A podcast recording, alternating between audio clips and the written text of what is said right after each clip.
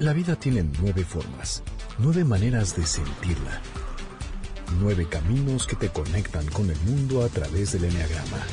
MBS 102.5 presenta Conócete. Andrea Vargas y Adelaida Harrison te llevan a descubrir el potencial de tu personalidad. MBS 102.5 en entretenimiento. Estamos contigo. Comenzamos. Hola, ¿qué tal? Esto es Conócete con el Enneagrama. Somos Adelaida Harrison y Andrea Vargas y hoy nuestro tema es el Feng Shui y el Enneagrama. Y para eso tenemos una gran invitada. Primero que nada voy a saludar a Adelaida. ¿Cómo estás? Bien, gracias Andrea. El día de hoy lista para aprender de Feng Shui porque tengo que reconocer que soy una completa ignorante en el tema. Es más, no sé ni siquiera si lo pronuncié bien. Mónica, bienvenida. Mónica Coppel. Eh, que has dedicado gran parte de tu vida a la investigación de las tradiciones culturales de China. Sí, efectivamente. Eh, bueno, eres experta en Feng Shui, astrología y metafísica tradicional china. No, bueno. Bueno, y tiene un libro y tiene un libro que se llama 2016, El año del mono de fuego y está escrito por Mónica y Bruno Coppel. Efectivamente. Exactamente. Pues bienvenida. Hola, muchas gracias por invitarme. Pues sí, es un tema interesante, cómo se pueden combinar las personalidades con el Feng Shui. Más que nada, cómo puede el Feng Shui a través de la ambientación de un espacio apoyar las distintas personalidades para encontrar ese equilibrio y esa armonía que todos estamos buscando. Bueno, esto se va a poner buenísimo. Pero ¿qué te parece, Adelaida, que platiques un poquito qué es el Enneagrama para todos aquellos que nos escuchan por primera vez? Bueno, el Enneagrama es una herramienta de autoconocimiento que describe nueve maneras de ver el mundo, de sentir, de pensar, de reaccionar. Son nueve eh, personalidades que de muy pequeños escogemos una estrategia para pertenecer y la usamos de tal manera que nos confundimos y creemos que ya somos esa personalidad. La idea es encontrar cuál es la que nosotros usamos para poderla cambiar, transformar y sobre todo usarla a nuestro favor en vez de que nuestra personalidad nos domine o nuestro ego nos domine.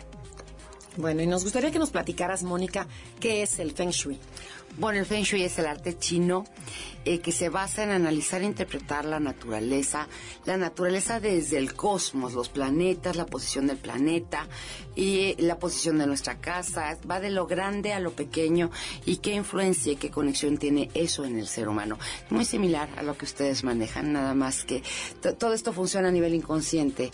Es a nivel inconsciente qué está captando eh, que estás captando del entorno, qué es lo que estás manifestando, qué es lo que estás atrayendo. A través de Feng Shui, si modificamos tu entorno, tu percepción inconsciente va a cambiar y tu actitud va a, va a ser diferente y lo que atraes y lo que vives va a ser diferente. Ok. Wow, es que fíjate que es chistoso porque siempre nos han dicho y siempre hemos, bueno, repetido porque nosotros no sabemos tanto Feng Shui como para decir que no hay nada de relación o que no tiene que ver nada el Enneagrama con la astrología, con el Feng Shui. Al final son procesos de conocimiento y, y son tienen que ver con el ser humano, entonces tendrán alguna relación. Son herramientas eh, que, vamos, son herramientas muy valiosas cada una, así como muchas otras filosofías y disciplinas que apoyan al ser humano realmente a encontrar o a trabajar en esa búsqueda cotidiana y constante que tenemos. Entonces, cualquier herramienta es válida, cualquier herramienta es buena y cualquiera nos puede apoyar y podemos llegar a combinarlas porque muchas filosofías te dicen cambia por dentro, pero si tu entorno no te apoya, ese cambio se vuelve el doble de pesado. En cambio, si tú modificas tu entorno, ese entorno te puede facilitar el 50% del trabajo interno, del trabajo personal. Eso está maravilloso porque al final del día puede que no sean iguales o tengan que ver, pero se complementan entre sí y eso es ideal. Porque mucha gente nos dice, ¿y ahora qué hago? Es ya que sé que soy un uno. Vida. No hay dos personas iguales. ¿Cierto? Nos conocemos, nos este vibramos bonito unas con otras y lo que hacemos es complementarnos. Claro. Y la idea es sumar todas las herramientas para lograr una, una armonía plena, ¿no? En la que quieras.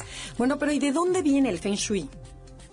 ¿Lo pronuncio bien o cómo, o cómo va? No, Mira, está bien pronunciado. Existe mucho esa historia glamorosa de que el Feng Shui se pronuncia Feng Shui. Ah, ok. Y es real, nada más que estamos hablando de que en China hay varias etnias y cada etnia le da una pronunciación diferente. Y nosotros estamos en México, hablamos español y lo leemos Feng Shui, así es que es válido decirle como nosotros queramos. Ok. Eso ya me, ya me cayó bien. ¿Qué te parece, Mónica? Que te platiquemos un poquito de la personalidad y tú nos digas qué le puedes, cómo la puedes adaptar al Feng Shui o al Feng Shui, ¿cómo me dijiste? Feng Shui, Feng Shui, como Feng tú Shui. quieras. no, hay que decirlo correctamente, Feng Shui. Ok. Eh, Vamos a empezar hoy con la personalidad 9, que es la que siempre dejamos al final, y vamos a ir en orden invertido. La personalidad 9 es la que conocemos como el mediador o el pacificador. Son personas serenas, conciliadoras, muy adaptables, tranquilas, que les gusta estar eh, en armonía con el medio ambiente. A veces buscan mantener la paz a tal grado que... Eh, no se ven a sí mismos, dicen que sí a todo, tienen pánico al conflicto y llega un momento en que son perezosos porque con tal de no tener problemas, pues mejor no hacen nada, eh, dicen que sí, pero nunca sabes cuándo. Estas personas suelen tener falta de energía, falta de autoestima. ¿Cómo les podríamos ayudar a armonizar o a energetizarlos? Bueno, yo por lo que percibo que me describen son personas que tienden a poner esta, esta actitud hacia el exterior, pero en el fondo tenemos cierta timidez, cierto miedo. eh, desde la perspectiva de Feng Shui, podemos eh, apoyarlos a través de su espacio, integrando en la decoración energía yang y lo que se asocia con ello. La energía yang nos va a llevar a que la persona entre en una actitud más activa, más uh, polémica, más de autoestima, para salir de ese punto de confort uh -huh. que me mencionan. ¿Cómo se puede lograr? La energía yang la podemos integrar en un espacio a través de eh, detalles de color rojo, naranja, eh, texturas duras, firmes, por ejemplo, un piso de loseta más que una alfombra. Podemos integrarlo también en vez de un edredón súper afelpado, una colcha ligerita. una, para que no se duerma. Para que no se duerma, claro, porque le gana la, la pereza, le gana la apatía, le gana ese miedo de decir, es que si no voy a poder decir no y no quiero hacerlo mejor, me tapo y me encierro y que nadie me vea, ¿no? Juega me pongo a ver mi telenovela o mi claro. serie, ¿no? Y mis es, palomitas. Es curioso, Exacto. pero me choca el rojo, me choca el naranja, yo soy nueve. Por supuesto, mi edredón es de pluma para poderte encerrar. o sea que voy a hacer cambios importantes en Es mi como cuerpo. encerrarte en ese punto cómodo. Claro. Y al sugerir esto es forzar de alguna manera a tu inconsciente a aceptar que tiene que brillar y ser reconocido. Uy. ¿Cierto? Y algo que te puede apoyar mucho desde la perspectiva de Feng Shui es coloca una fotografía tuya maravillosa en tu mejor momento, si eres número 9, en donde tú al sentarte en tu cama, levantarte de la cama, la veas y digas, wow. Ay, mira, esa es una gran motivación. Claro. Claro, hay que despertarlos, motivarlos y ponerles la pila. Claro. Okay. Bueno, Padrísimo. pasamos a, a, la personalidad 8. Uh -huh. Esta personalidad 8 es lo contrario del 9. Uh -huh. Esta personalidad 8 tiene muchísima energía. Es más, tienes que calmarlo. Le buscas el botón de apagador. Exacto. Exacto. ¿Dónde, ¿Dónde, apagamos? ¿Dónde le ponemos el off? Entonces, esta personalidad se le conoce como el protector porque son generosos, asertivos, muy directos, tienen muchísima energía, están siempre en la acción, son visionarios, son muy trabajadores y su problema se llama lujuria. La lujuria en el enneagrama es el exceso en todo, en comida, en ejercicio, en trabajo, en mujeres, en, en, control, en control, en todo lo que quieras. ¿Cómo podemos ayudar a estas personas a armonizar su vida? A ellos con un entorno yin, lo opuesto que habíamos mencionado. Aquí sí integra tapetes, alfombras, eh, sobre todo tapetes peludos, afelpados que al pisar sintamos esa suavidad en los pies, edredones muy acolchados que, que nos atrapen para relajarnos. Lo ideal es que su habitación quede alejada de la calle y que los tonos sean tonos fríos o tonos suaves, por ejemplo, tonos pastel o tonos como un azul marino, tonos como grises, para relajarlo.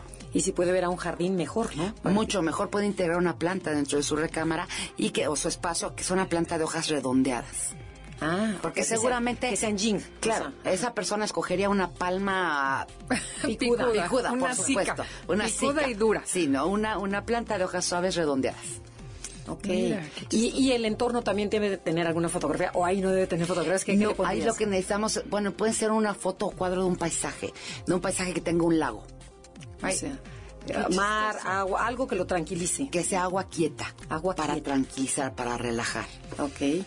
Mira qué interesante. Tenemos que ir a un corte comercial, pero regresamos con esto de ver el enneagrama y el feng shui juntos. Comuníquense a través de Facebook, Enneagrama Conócete, o mándenos un Twitter. Arroba Conócete MBS. Estás escuchando el podcast de Conócete con el Enneagrama, MBS 102.5.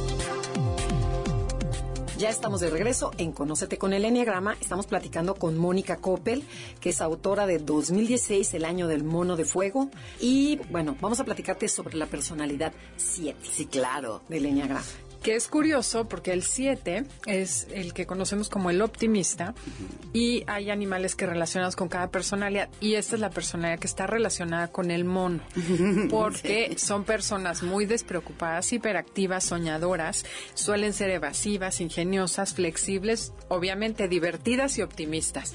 Lo relacionan con el mono porque tienen la mente de chango que decimos, brinca de una liana en otra y nunca está quieto, tiene 80 ideas, pero le cuesta trabajo aterrizar las ideas y tocar el dolor es algo que no sabe hacer. Exactamente. ¿Y la pasión? Del... Ah, la pasión es la gula. La gula de la, estimulación. O sea, quieres esto y también esto y también lo otro ir a todas partes Todo y perderse en nada. Como ves, mono en astrología china, travieso, juguetón, bromista y no se puede estar quieto. Así es. Ok, a este tipo de personalidad obviamente lo que lo va a llevar al equilibrio es el polo opuesto. Y lo que le podemos sugerir e integrar en su espacio personal son objetos pesados. Una cama de patas pesadas y una cabecera sólida y firme. Tonos térreos como el mostaza, como el naranja, como los ocres, que le van a ayudar a entrar en una actitud de más aterrizar. No todo en la vida es sueño, no todo en la vida es juego.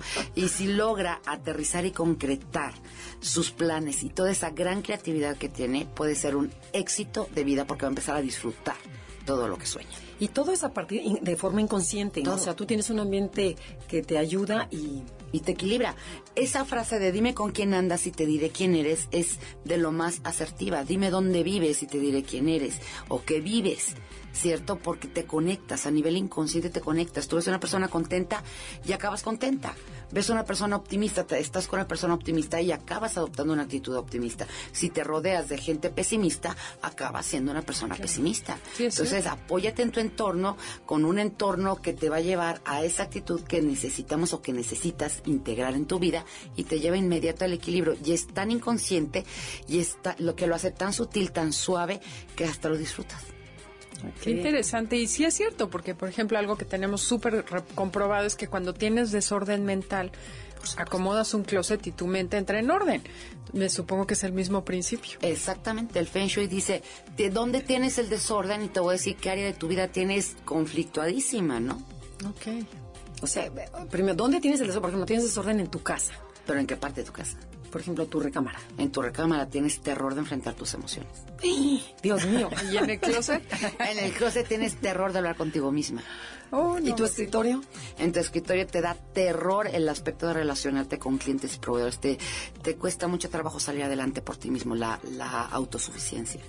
Y entonces hay que empezar, por ejemplo, a arreglar para que empieces a agarrar fuerza. Y se vuelve un proceso bien fuerte, ¿eh? bien doloroso. Cuando uno se pone a hacer esas limpiezas, es enfrentarte a ti mismo y empezamos con el, ay no, pero es que este me lo regaló mi mamá, mejor si lo guardo. Empezamos con ese apego. Todas las colecciones, todo lo que guardamos, todo lo que acumulamos, es nuestra manera de sentirnos estables y seguros. ¿Y la idea es desapegarte de todo? Claro. O sea, vivir muy ligero. No avanza quien va cargando piedras no camina. Entonces hay que soltar esas piedras. Pero además, pero si realmente fue de la abuelita y te encanta. pero guardas uno.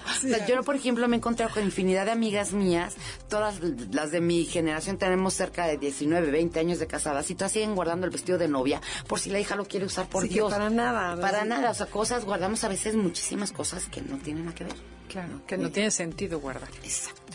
Bueno, ¿qué te parece si seguimos? Qué, interesante. Hoy vamos a pasar a la personalidad 6. Se le conoce como el cuestionador. Estas personas son comprometidas, responsables, leales, pero su problema es que son cautelosos, son ambivalentes, escépticos, tienen un poquito de ansiedad, son indecisos, o sea, en pocas palabras, son miedosos. Les cuesta trabajo aceptar que son miedosos, pero siempre están, pues sí, pero no, pero eh, eh, hago, no hago, eh, siempre están con el titubeo. Se pueden ser encantadoras, pero es el problema. ¿Cómo puedes armonizar a una persona que tiene mucha ansiedad o que siente esta ambivalencia todo el tiempo? Bueno, por lo que percibo son personas que viven más hacia afuera que hacia adentro. Entonces aquí eh, lo ideal sería equilibrarlos con un entorno que los apoye a ir ese aspecto interno, a esa área de, hey, habla contigo misma, date chance de decir esto quiero real sin que te importe si queda bien o mal con otra persona, porque de ahí viene esa ansiedad, ahí es la raíz de esa ansiedad. Y esto se logra colocando enfrente de la cama nada más que no se refleje al dormir un espejo que cuando se levante ella se vea en ese espejo. Es muy importante que no se refleje al dormir porque puede generarle problemas de insomnio. Y debe de quedar enfrente, no atrás de la cabecera, no a un lado, sino ella al levantarse que lo primero que vea sea a ella misma. Integrar tonos de color rosa, de tonos pasteles, tonos claros combinados con blanco, porque esto nos lleva a un orden y una disciplina tanto mental como de actitud. Entonces eso le va a ayudar a realmente verse como es y aceptar ir por lo que ella quiere, dejar de buscar el quedar bien con los demás. Ella o él. Ella o él, claro. para hombres también. Exacto. Ok. Qué interesante. Vamos con el 5, que es otro eh, tipo el 5 es la personalidad que conocemos como el observador. Son personas muy mentales, su energía está en la mente, son perceptivos, muy independientes, son gente que le gusta estar sola, necesitan un espacio privado para poder recargar su energía, son observadores, analíticos, eh, son personas que aparentan ser muy insensibles, porque aunque son muy sensibles, se cortan las de cuenta, viven en la cabeza y se olvidan que tienen cuerpo y sentimientos. Eh, su problema es la avaricia, porque es gente que aprendió de chiquita a que la seguridad viene de la información que pueda tener, entonces le cuesta mucho trabajo compartir su información, compartir su tiempo es un tema también, y bueno, en general es la avaricia, no, no, es tanto que sea exacto. Viven pobres por miedo a la pobreza. Están llenos de libros, muchos cinco. O sea, acumulan, son acumuladores muchos de información, de coleccionistas también. Ajá este tipo de personas les apoyaría mucho un entorno tierra y un entorno agua. ¿Qué es esto? Los tonos térreos como los ocres, como los dorados, como el mostaza, que te hacen sentir como más relajado, como más compartido, como más en familia, más en grupo. Y contrastado con tonos oscuros como azul marino, como morado, como negro, que son tonos que lo van a llevar más a un aspecto emocional. El color negro nos lleva a, las emociones y al mismo tiempo nos lleva también a proteger nuestra energía, porque tampoco se trata de exponerlo de manera muy drástica a las emociones, porque se va a sentir totalmente encuerado. Entonces, contrastar estos dos tonos, los terrios y los oscuros, lo van a llevar a ese equilibrio y bajarle un poquito a la frialdad y darse permiso de sentir. ¿Y qué hacemos con toda esa acumulación de ropa, de zapatos, de, de revistas viejas, ah, de tengo la discos? Ideal. Así como tiene esa gran cantidad de acumulación de objetos, están sus finanzas. ¿De acuerdo? Entonces, si hace una selección de lo que realmente necesita y va a ocupar, y eso lo conserva, lo demás lo puede donar y regalar, eso va a generar que fluya más dinero y más abundancia para su colección de pesos y de ceros en A ver, a ver, cuéntame, ¿cómo, tiene que ver? Ahora sí que está en chino, porque sí, lo que acumulan no lo quieren, no lo quieren soltar. O sea, es que entre más acumulas, más te estancas. Si tú liberas, llega más porque energéticamente donde está saturado no hay espacio para que llegue algo más. A este tipo de personalidades les mueve mucho el sentir esa seguridad económica. Entonces, en el momento en que eh, se hacen conscientes de que entre más acumulan y estancan cosas, más estanca su ahorro, su dinero, sus ingresos económicos, cambia su actitud, porque le estás poniendo una motivación.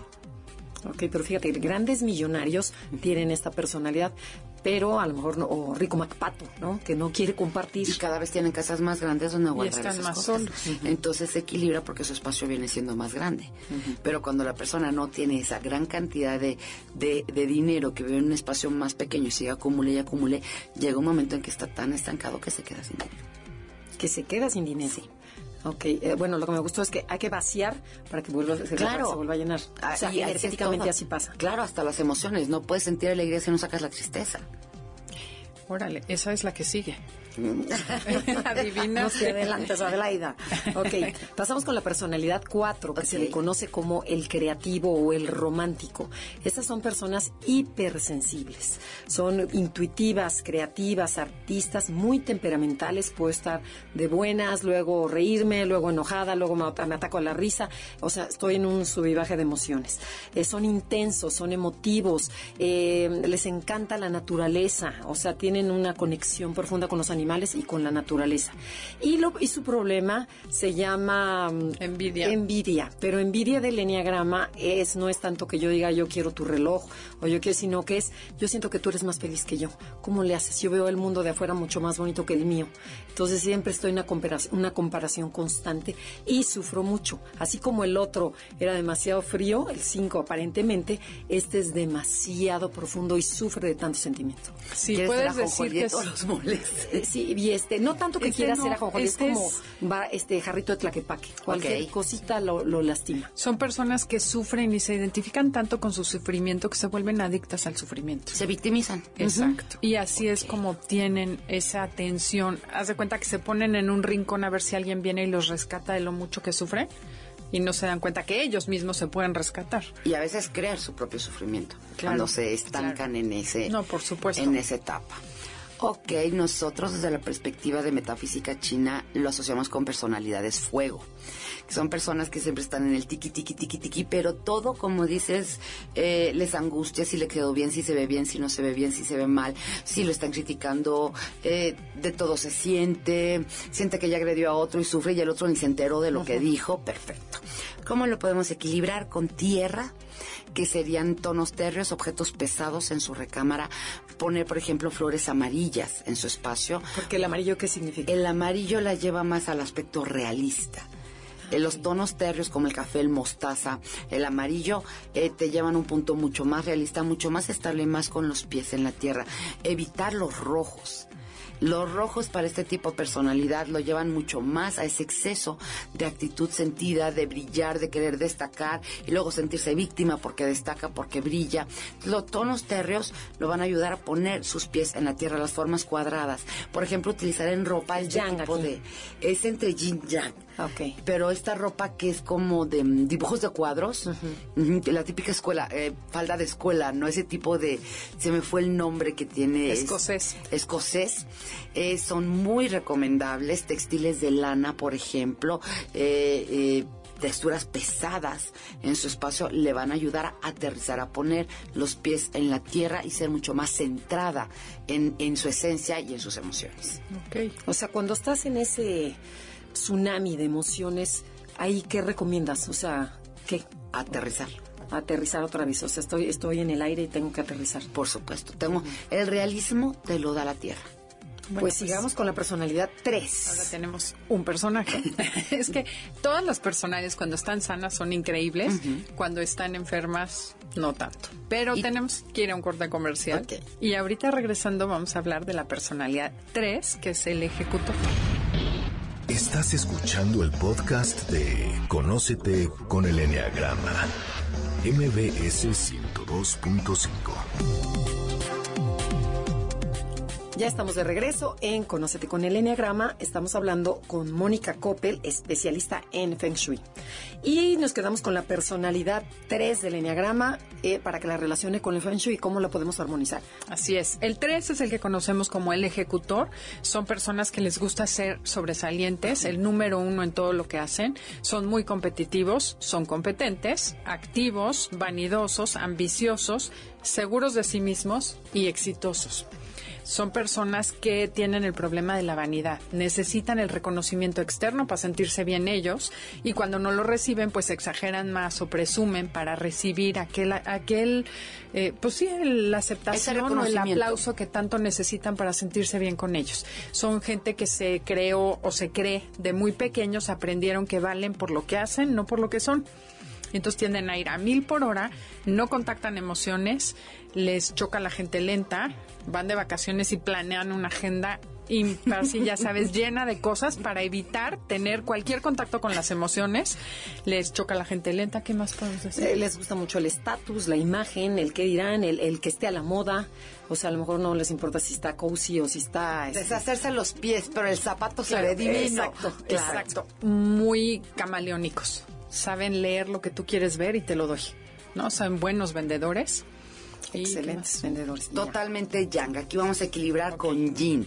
Hay que integrar texturas afelpadas en la cama, que es esa cama en la recámara que llegue y que desde que se para en la puerta se antoje echarse un clavado a la cama, ¿no? Tonos fríos, tonos oscuros, tonos morados, tonos azules, tonos grises, colocar cuadros de paisajes Pero a ver, a ver, ¿cómo? Pero ¿cómo? Si esta persona es fría, ¿por qué le pones este...? No es fría es una persona yang. La persona yang es la que busca brillar, la que busca destacar, la que compite. Aunque parezca frío. Se manifiesta fría para no mostrar emociones, para no ser lastimado, para no entrar en la parte yin. Okay. Lo que nos están diciendo. Entonces necesitamos equilibrar con yin. Con el yin se asocian los tonos fríos. Es curioso, es lo que te va a llevar a, entrar en tus sentimientos. Colocarle dulces para volverlo más amable, más suave, más tierno. Y colocar cuadros y paisajes de lagos. Por ejemplo, una pecera puede apoyarle muchísimo. Eh, cuadros o, que empiece a desarrollar la dinámica de pintar o escribir. Y empieza a entrar en ese equilibrio porque necesita ver para adentro no todo es hacia afuera. Su problema es que no voltea hacia adentro. Tiene miedo de conocerse a sí mismo y colocarle fotografías de, de él o ella en su espacio y en su habitación. Nada va, te va a enfrentar más a ti mismo que un espejo o verte a ti en fotografías desde pequeño hasta grande, no hasta adulto. Okay. Y algo que no mencionaste de la personalidad 4, que fue la anterior, la que es muy romántica, ¿cómo era la cama? ¿Cómo es cómo debe de ser? Así también porque estas viven en una cama de plumas de oropel, por supuesto. ¿A ella ¿qué, le recomiendas? Ahí necesitamos una cama que tenga una textura mucho más firme, en vez de un edredón afelpado, un edredón como estas colchas de las abuelitas, más más de crochet. Exactamente, más duritas, integrar tonos más rojos, más naranjas, más Para que la cama no te invite a echarte. Exactamente, para que no te encierres en la victimización, es sal y brilla.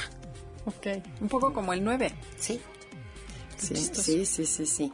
Entonces, bueno, el 3, que ya, eh, ya, ya está. ¿Alguna otra recomendación del 3 o ya no, pues ya con eso el inocente se va a ir al polo extremo. ¿Cómo, cómo, lo frenas a esta persona? Porque siempre está, no le gusta estar. Siempre con el jean. Con el jean.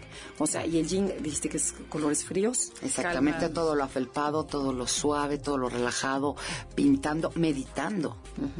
Claro. Sí, bueno, ahora lo importante es jalarlo a la meditación. Pero bueno, pasemos a la... cómo. Ok, pasemos a la personalidad 2. Esta se le conoce como el servicial. Son personas muy optimistas, cariñosas, muy serviciales, buscan ayudar, ser indispensable en la vida de los demás, eh, son de lágrima fácil, todo les emociona, son muy cálidas, te hace sentir muy bien, son grandes em, anfitriones, o sea, llegas y dices, Mónica, y dices, bueno, bueno, ¿qué pasó? O sea, son de veras personas encantadoras. Su problema es que son manipuladoras eh, para conseguir lo que quieren y también su problema es bueno, tienen una agenda oculta y es el, orgullo, su pasión, porque ellos dicen no, necesitar nada y necesitan que los demás los necesiten. Pero yo te doy, te doy, te doy, yo no necesito nada, yo soy indispensable en el mundo de todo mundo. La soberbia, ¿no? Ajá. ¿Cómo, ¿Cómo podríamos armonizar esta persona? Pues la podemos armonizar integrando elemento metal en su espacio. Su personalidad dentro de la perspectiva de lo que yo manejo es muy tierra. Es muy tierra, es controladora y es controladora con cariño, con apapacho, con abrazo, pero te está diciendo, te necesito más yo a ti que tú a mí. Pero juego el papel de la mamá del mundo y la que tiene la solución y la varita mágica pero en realidad quien en donde está buscando la varita mágica es en el otro. Ahí necesitamos sacarla de ese aspecto tierra porque incluso puede llegar a desarrollar la tendencia a subir demasiado de peso y afectar su salud por este rollo emocional. Entra en conflictos emocionales muy fuertes porque se va a la perfección absoluta. Es muy rígida y muy disciplinada consigo misma. Entonces necesitamos elemento metal, elemento metal que la libere. El elemento metal siempre nos hace sentir más liberados.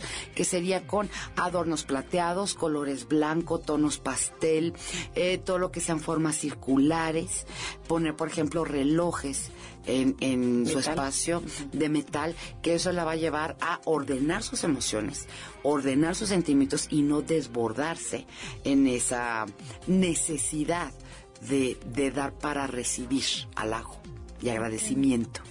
Y entonces, por ejemplo, ¿qué dices? Una, una cama hecha de herrería, o sea, en vez de madera, Sí, puede ser una cama de herrería, nada más cuidando que no tenga enchufe cerca, porque ahí entra también otro aspecto de Feng Shui. Todo lo que es de cama de metal va a jalar el efecto electromagnético y baja tus defensas, pero bueno, ese es otro programa. No, que no, no, no, eso lo vamos a tocar ahorita que nos van a quedar un espacio. Lo ideal es que la cama sea de madera, pero lo que puede hacer es colocar este portavelas o, adornos de metal en los buros. Mm, okay. Lámparas de metal. Lámparas de metal, por ejemplo, sí como tipo rayos, así de esas de que jalen energía. Bueno, ahora vamos con el uno, que es la última personalidad del Enneagrama el día de hoy. Eh, es el perfeccionista, el reformador. Son personas íntegras, muy ordenadas, éticas, muy estructuradas. Suelen ser personas que están bajo un marco de referencia al superego, el deber ser a todo lo que da. Tienen un juez interno que constantemente les está criticando, juzgando y calificando y a su vez ellos lo hacen con los demás. Detectan el, el error mejor que nadie para corregirlo con el ojo de la suegra, ¿no? Exacto.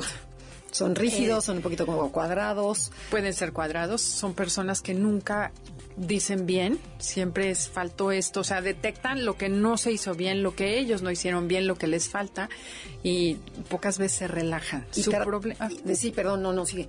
bueno, y tratan de tener un ambiente perfecto o sea, en donde esté todo limpio, el escritorio perfectamente limpio, el closet por colores, o sea, hay un orden físico y exigen ese mismo orden a su familia, a sus trabajadores, a su entorno. O sea, ellos quieren que el mundo sea perfecto y creen que son el canal de perfección del mundo. Su problema es la ira, porque de muy pequeños aprendieron a ser ordenados, a exigirse mucho y no entienden cómo los demás nos exigen igual y cómo le va bien a los que nos exigen no, no, no tienen castigo las personas que no se portan bien, por así decirlo. Ok, ya estamos hablando de una personalidad con mucho metal. Y el metal se reduce en esta perspectiva que yo manejo con elemento agua.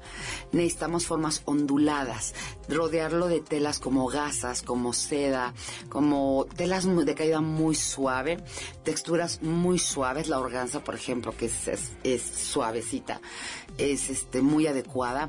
Volvemos a la idea de la pecera, colocar a lo mejor floreros con agua eh, tonos azules, eh, este juego de entre aguas y azules le va a ayudar muchísimo a esta personalidad a bajarle a esa rigidez y esa disciplina que lo pueden llevar a la crueldad. Ok, por ejemplo, una cortina de organzo de de esas pero cortina, no persiana, por ejemplo. Y menos de metal. ¿Y la cama cómo tiene que ser de esta persona? La cama de esta persona se recomienda que sea una cama obviamente ordenada porque si no no se va a meter a dormir. Que tenga la tendida. pero además sabes que yo te puedo asegurar que se encarga de que la sábana esté perfectamente estirada y acomodada en el cajón y que se puede levantar a las 3 de la mañana si la sábana se arruga. Entonces aquí lo ideal es que en los tonos de sus sábanas sean de color oscuro una sábanas azul marino o moradas, por supuesto lo van a relajar. ¿En, vez de blanco? En vez de blanco. Entre más blanca esta persona tenga, más blanco tenga cerca de él, más rigidez. Okay, oh my God, yo, también estoy casada con un uno y las sábanas son blancas, la colcha es blanca, entonces más rígido. Observa, cuando ustedes entran a un espacio blanco, hasta la postura corporal cambia. Nos estiramos, levantamos los hombros, nos portamos bien cuando entramos a un espacio de tonos oscuros, nos relajamos, nos suavizamos. Entonces, vamos a ese opuesto. A esa persona, uno, hay que ponerle eh, tonos oscuros para relajarla. ¿Y la ropa que debe vestir es igual? Tonos oscuros. ¿Y qué más le recomendarías? Danos más ideas. Porque, las dos tenemos marido uno. con los maridos. Mi marido, con decirte de las sábanas, cuando tenemos el domingo en la cama, me dice, es que si no quito las sábanas y las, ahora sí que las ventilo, siento que no tendí la cama, es una cochinada. Obsesivos. que dices, no pasa nada, les tiras y ya. Pero bueno, ¿qué más? A ver, danos No nos cuentes tus secretos, Adelaida. no, pues intimidad. Ven lo que es el fecho y el enneagrama, empieza a balconear personas esto. Algo que puede apoyarnos también son los alimentos Beber líquidos, sopas y alimentos de color oscuro. Oscuro también. Oscuro. Le van a ayudar muchísimo. bajarle a, en la misma alimentación a las personas. Mira, qué interesante. Y lo equilibra desde el interior. Nos tenemos que ir a un corte comercial. No se vayan porque está interesantísimo. Ahora vamos a hacer muchas preguntas a Mónica de diferentes temas porque ya acabamos con el Enneagrama, pero ahora queremos que hables de tu tema. Mm. Esto es Conócete con el Enneagrama. Comuníquense a través de Facebook, Enneagrama Conócete, o a través de Twitter, arroba Conócete MBS. Estás escuchando el podcast de Conócete con el Enneagrama. MBS 102.5. Ya estamos de regreso con Mónica Coppel.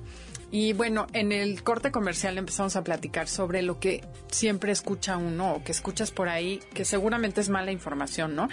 Que yo tenía la impresión o tengo la impresión que digo, no, ni quiero hacer una consulta Feng Shui porque lo primero que me van a hacer es pegotearme monitos, florecitas y espejitos por toda mi casa. Restaurante chino. Exacto.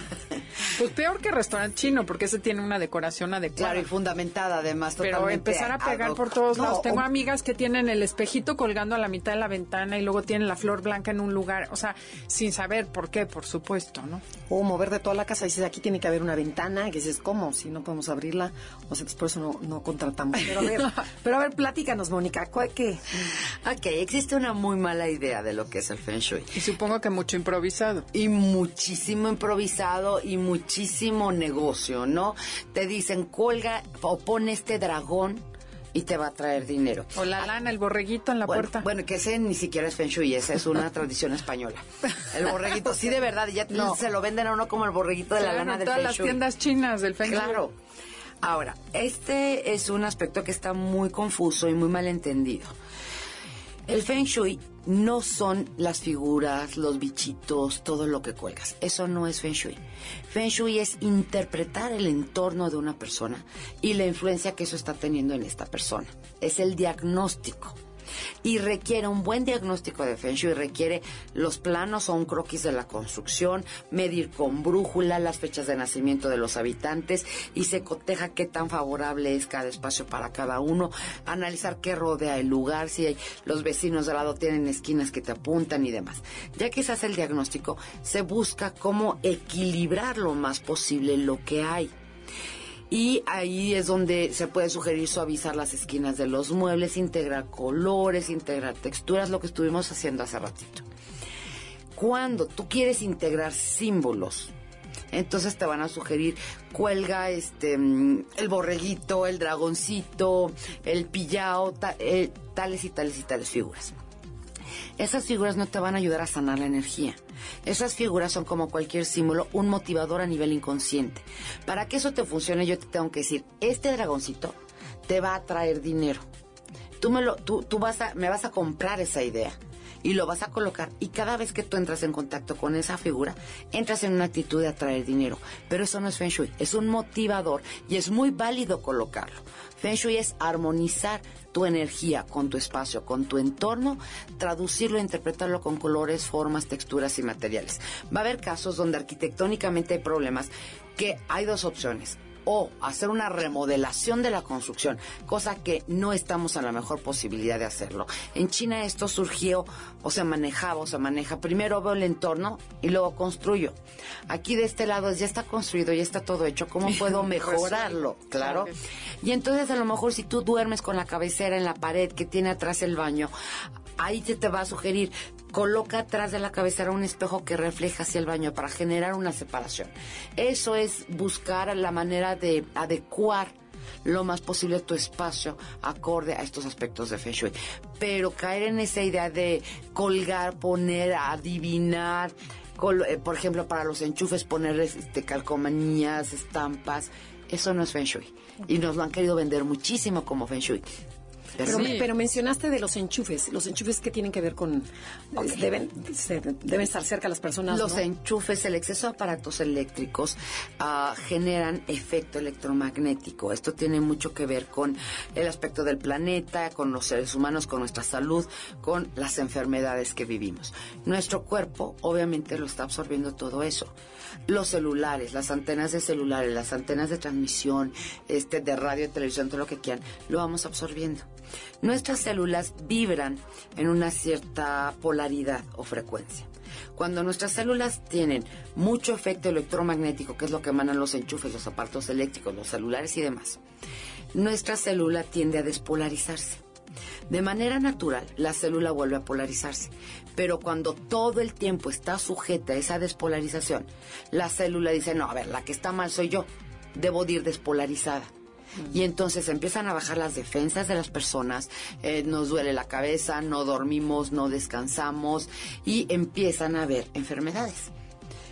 ¿Qué sucede? Que obviamente, si vieran la cara que tienen las dos ahorita de terror, bueno, ¿qué podemos hacer para equilibrarlo?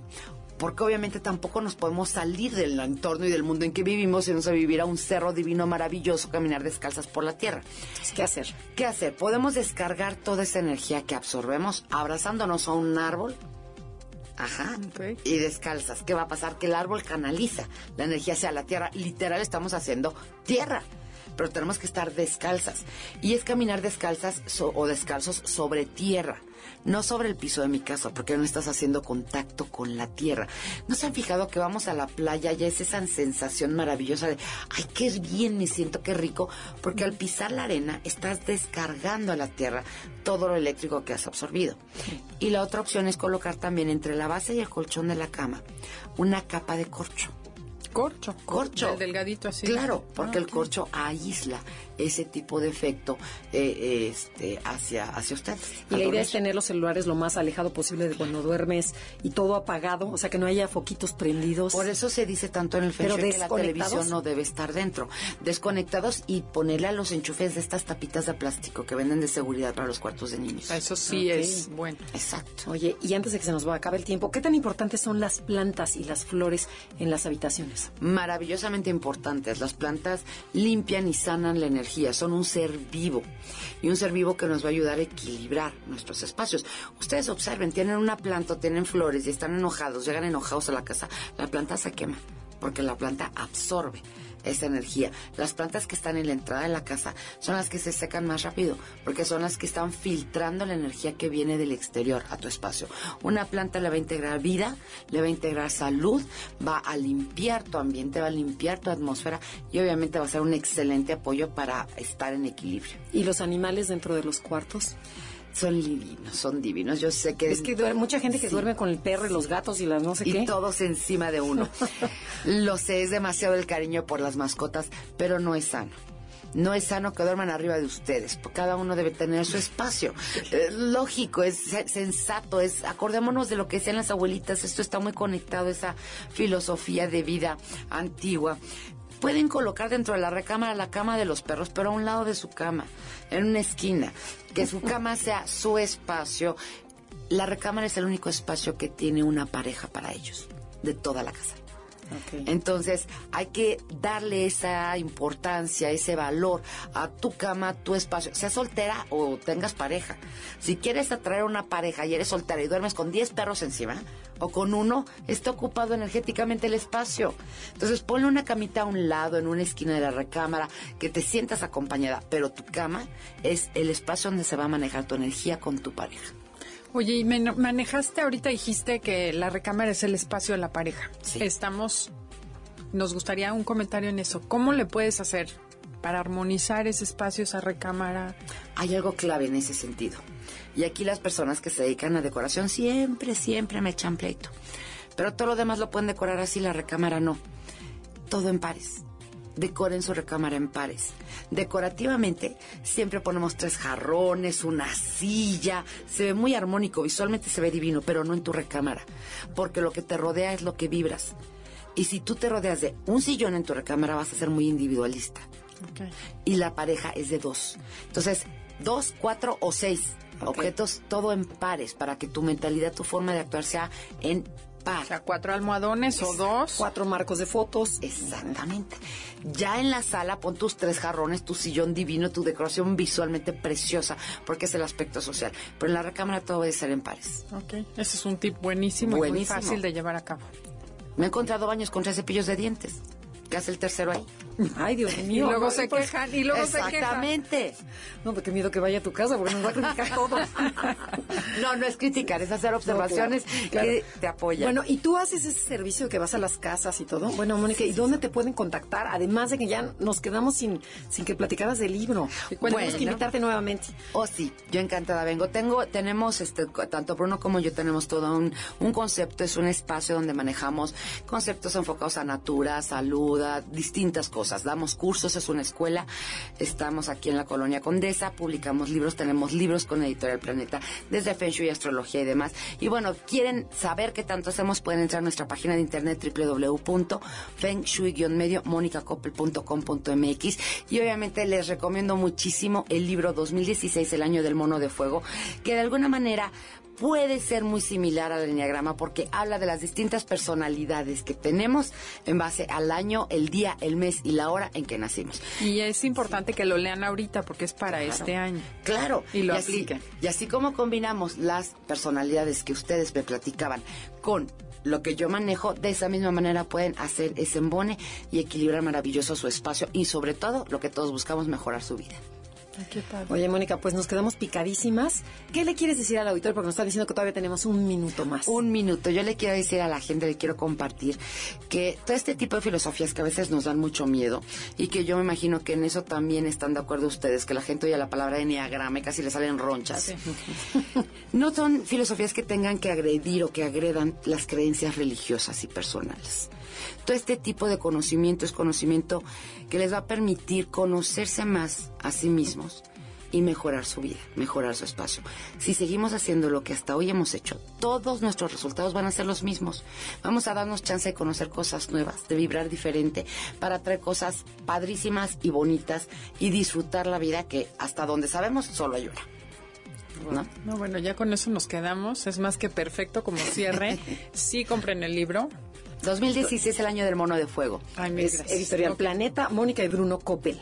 No, se ve buenísimo y nos quedamos picadísimas para que vengas a otro programa. Encantada. Porque Yo quiero exprimir esta mujer para que nos diga todo.